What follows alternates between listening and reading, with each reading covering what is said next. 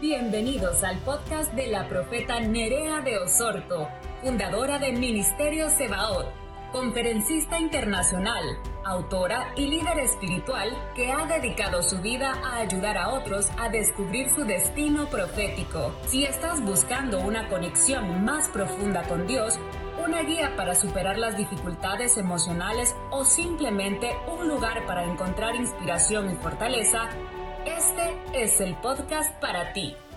Darle a Dios el 10%. ¿Sabe que este es uno de los pasajes que a mí me impacta?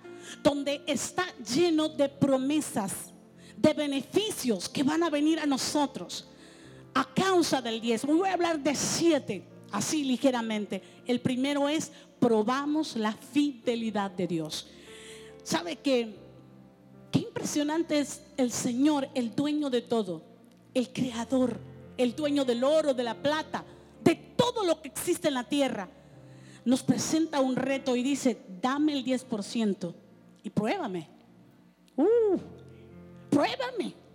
Hey, santo. Dice, pruébame. Y esta palabra de probar la fidelidad de Dios, Dios está diciendo, pruébame. Ahora en esto y yo cumpliré a mi promesa de bendecirte una vez que tú hayas hecho lo que yo te digo que hagas. Yo no sé si usted puede entender el Dios que es soberano, el Dios que hizo todo. Llega un momento donde le dice, dame el 10%, pruébame, pruébame, prueba mi fidelidad, pruébame si, si no verás que yo te cumplo mi promesa. Entonces ese es el primer beneficio que recibimos. Probamos la fidelidad de Dios. Siempre le digo a la gente, si después de diezmar Dios no te responde, ven a mí. Que yo voluntariamente yo voy a hacer algo y te voy a entregar tu diezmo. Pero no hay nadie que ha venido.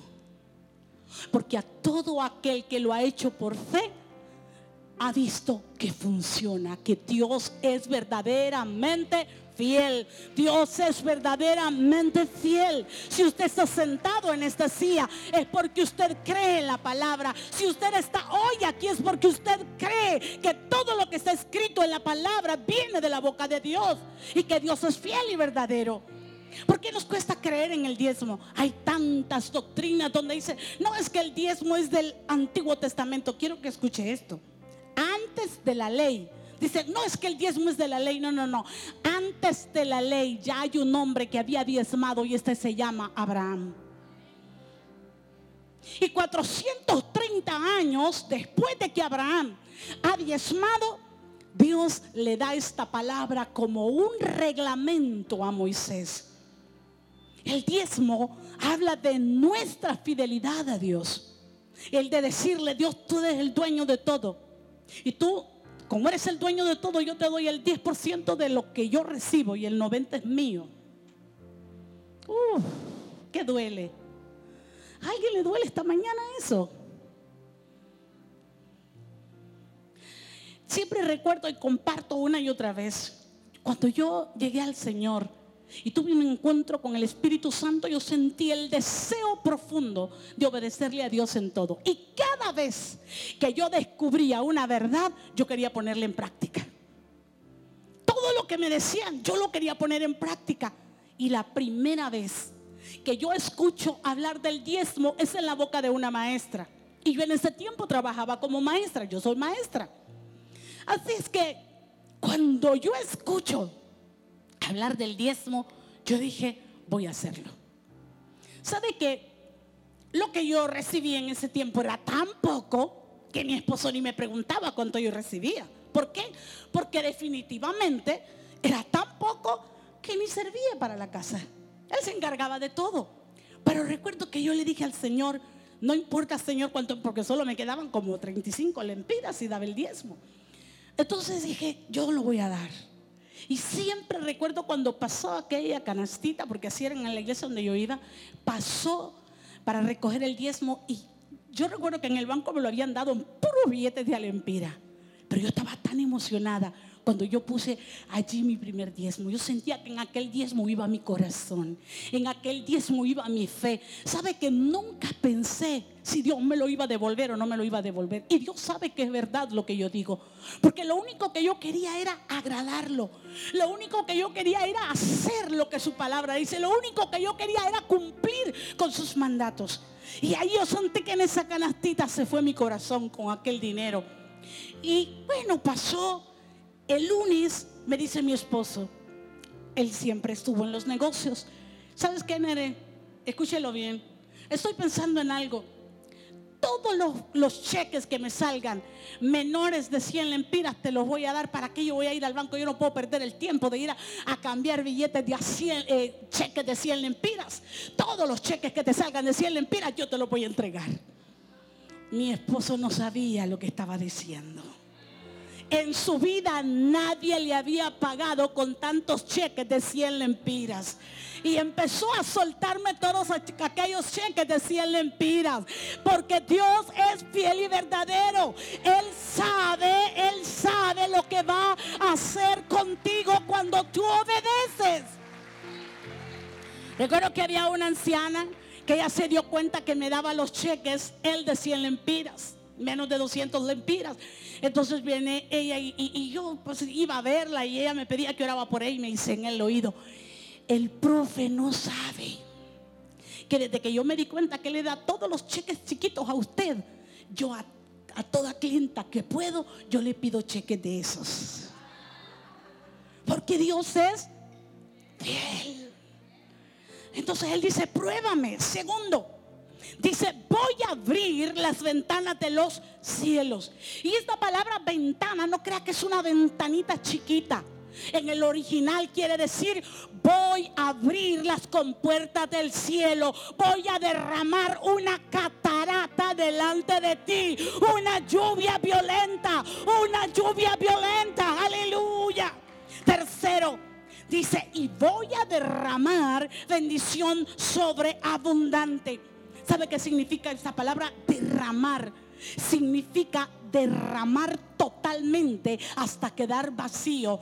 Tiene que ver con como quien vacía un cántaro y lo deja totalmente vacío. O sea que Dios está diciendo, entonces cuando tú diezmas, yo te prometo que ninguna bendición te será retenida en el cielo. Ninguna bendición, nadie te la podrá retener. No hay infierno, no hay nada que te pueda retener tu bendición, ni la maldad del corazón del hombre, ni aquel que se quiera atravesar en tu camino va a robarte tu bendición. Porque el mismo Dios Todopoderoso ha abierto un betel delante de ti para que haya las compuertas del cielo abiertas. Hay una catarata. Ahora bien, mira qué tremendo es esto. Me gusta cuando yo leo esta palabra. Porque un día leyéndola, Dios me dijo, escúchamelo bien. Y desde este tercero voy a hablar de una manifestación. Usted se ha dado cuenta que a través del diezmo usted activa la manifestación del Dios de guerra. Desde ahí tres veces Dios dice, así dice Jehová de los ejércitos. Y Jehová de los ejércitos quiere decir Jehová Sebaot, el Dios de guerra, el Dios que batalla, el Dios que pelea a través por ti. Y entonces en este mismo pasaje me gusta mucho porque dice, yo voy a reprender al devorador. O sea que dice, te voy a abrir las ventanas de los cielos, voy a derramarte bendición hasta que sobreabunde y dice, y voy a reprender al devorador.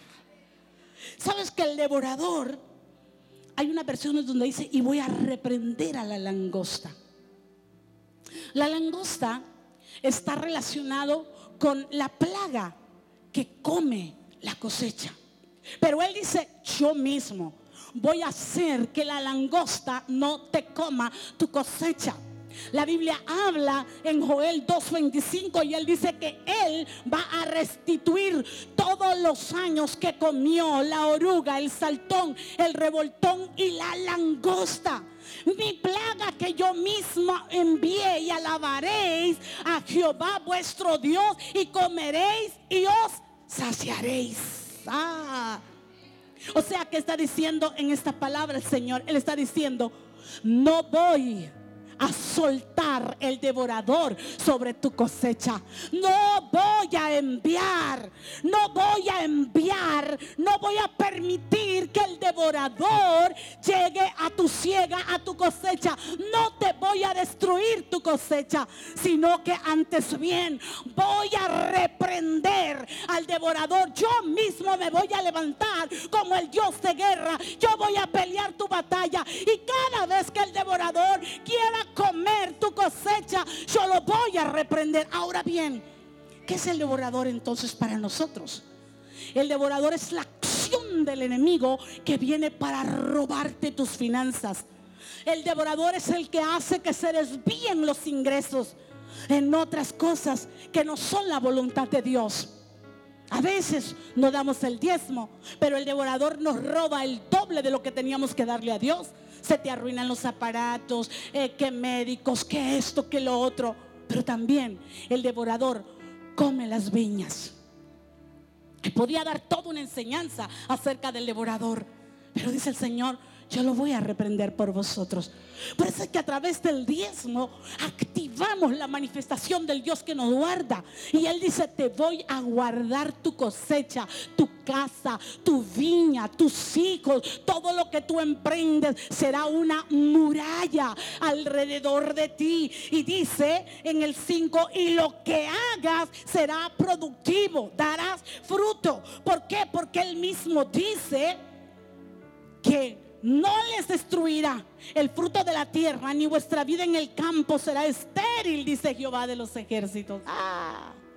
Él dice, no habrá esterilidad en tu casa. Y todo lo que toques se multiplicará. De eso está hablando. Todo lo que toques va a ser prosperado. A donde pongas las manos vas a ver una multiplicación. Aleluya. Entonces dice, lo que hagas será productivo. Él quebrantará la esterilidad de tu territorio. Uh, qué poderoso es esto. Yo no sé si usted alguna vez se había imaginado que usted cuando trae su sobre de diezmo, inmediatamente usted activa el poder sobrenatural de Jehová Sebaot, el Dios que pelea por nosotros el Dios que ejerce el señorío sobre los ejércitos que hay en los cielos. Por eso el diezmo inevitablemente activa la manifestación de ángeles. Hay ángeles que comienzan a moverse a tu favor. Hay ángeles guerreros, hay ángeles ministradores, hay ángeles ejecutores de juicio que van a activarse a favor de tu vida, a favor de tu casa, a, favor de tus hijos. Uh. Hey. Mm. Uf. Eso es activar la muralla de fuego. Ahora, seis.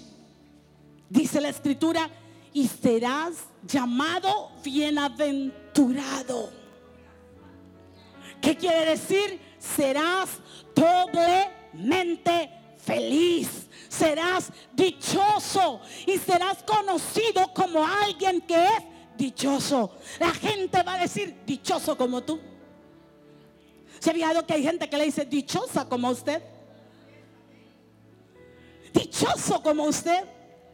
Eso es lo que está diciendo. La gente va a tener que ver que hay algo distinto en ti, hay algo que se mueve en ti. Y es la manifestación del Dios de guerra. Y finalmente dice, serás tierra deseable, pero escúchame bien, esta palabra deseable quiere decir agradable, alguien placentero, alguien que es feliz, alguien que es deleitoso, alguien que es deseable, estimado, alguien que es querido. Mm. Yo siempre digo, Esto es la manifestación de Jehová Sebaot, el que te hace deseable, el que hace que personas quieran hacer negocios contigo, el que hace que tu negocio sobresalga sobre otros negocios, el que hace que la gente llegue a tu negocio, el que hace que tú tengas una gracia sobrenatural para que seas empleado, el que provoca que la mano de las personas se extienda a favor de tu vida. Vamos, déselo fuerte. ¡Uh! ¡Vamos! ¡Hey! ¡Vamos, vamos! ¡Hey! Porque yo he tenido el valor. Ah. ¡Vamos, vamos! ¡Uh!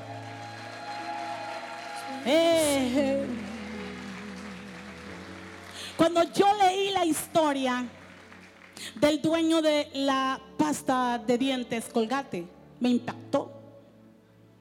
Cuando yo leí la historia del dueño de la avena Quaker, me impresionó. Son hombres que dijeron, te voy a dar el 10%. Y Dios comenzó a responder, te voy a dar el 20%. Oh, no, Señor, te voy a dar el 50%.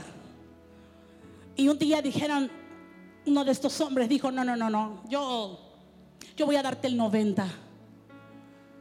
Y al final dijo, nunca te voy a ganar el dueño de Kentucky. Empresas grandes que experimentaron este principio. Y ahora usted ve cómo Dios los ha bendecido. Dios es fiel y no falla su palabra. Uh, el diezmo tiene el poder de cortar la maldición de miseria y de pobreza. Porque dice en el versículo 9 del capítulo 3 de Malaquía, malditos sois porque habéis robado a Jehová. ¿En qué le hemos robado? En que no han entregado su diezmo. Entonces cuando diezmamos inmediatamente quebramos la maldición de pobreza y de miseria. ¿Por qué? Porque casi el 90% de nosotros somos el fruto de padres que nunca diezmaron. Entonces nos heredaron esa maldición de miseria y de pobreza. Pero cuando usted, escúchamelo bien, pero cuando tú vienes y practicas este principio y lo pones en práctica, tú inmediatamente rompes la maldición de miseria y de pobreza sobre tu vida, pero también sobre tus generaciones venideras. Aleluya. Dice la escritura que cuando Abraham presentó los diezmos a Melquisedec, llevaba en sus lomos a Leví. ¿Y quién era Leví? ¿Quién era Leví? Su bisnieto, a quien se le otorgó la bendición de recibir los diezmos.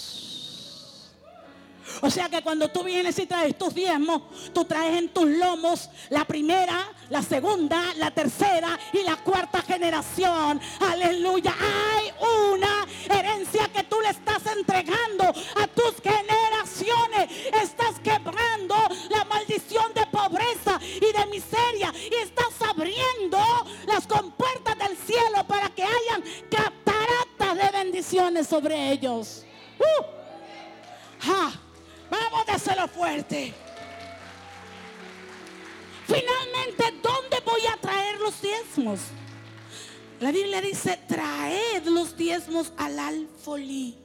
¿Y qué es el alfolí? Era el lugar donde se guardaban los frutos y los granos que traían al pueblo de Dios, a los sacerdotes, para que ellos se alimentaran. Ahora, ¿cuál es el alfolí para usted? la casa donde te alimentas espiritualmente. Hay gente que dice, no es que yo mi diezmo se lo doy a los pobres. Tenemos que darles. Pero eso tiene que darlo del 90% que a usted le queda. Es que yo se lo doy a las viudas. Perfecto, tenemos que hacerlo. Pero eso hágalo del 90% que a usted le queda.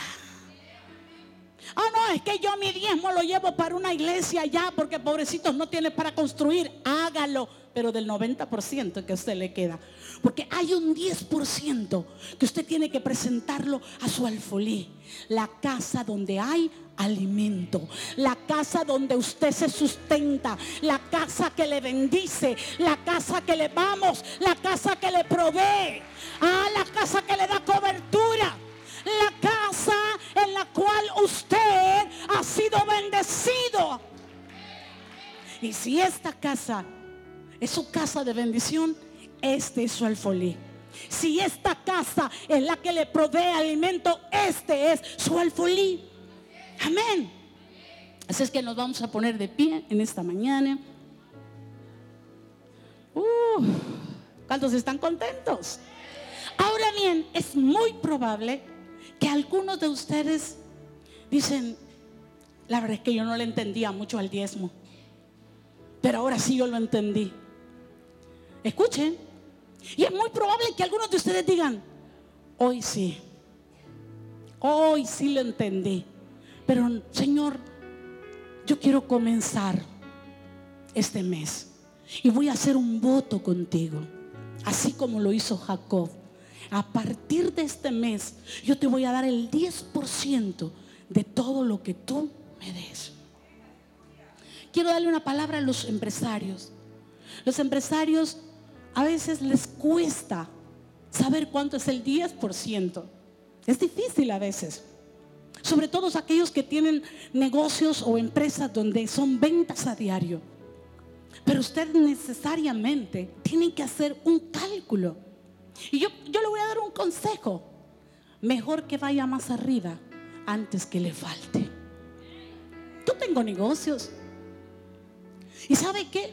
Yo siempre digo, Señor, este año te voy a dar tanto. Y ese, eso que yo le aumento no es lo que estoy ganando. Pero esa es mi fe. Yo le digo, prefiero mejor darte de más que quedar debiendo. Una ola de fe se va a comenzar a mover acá. Porque si tú diezmas sin fe, tienes problemas.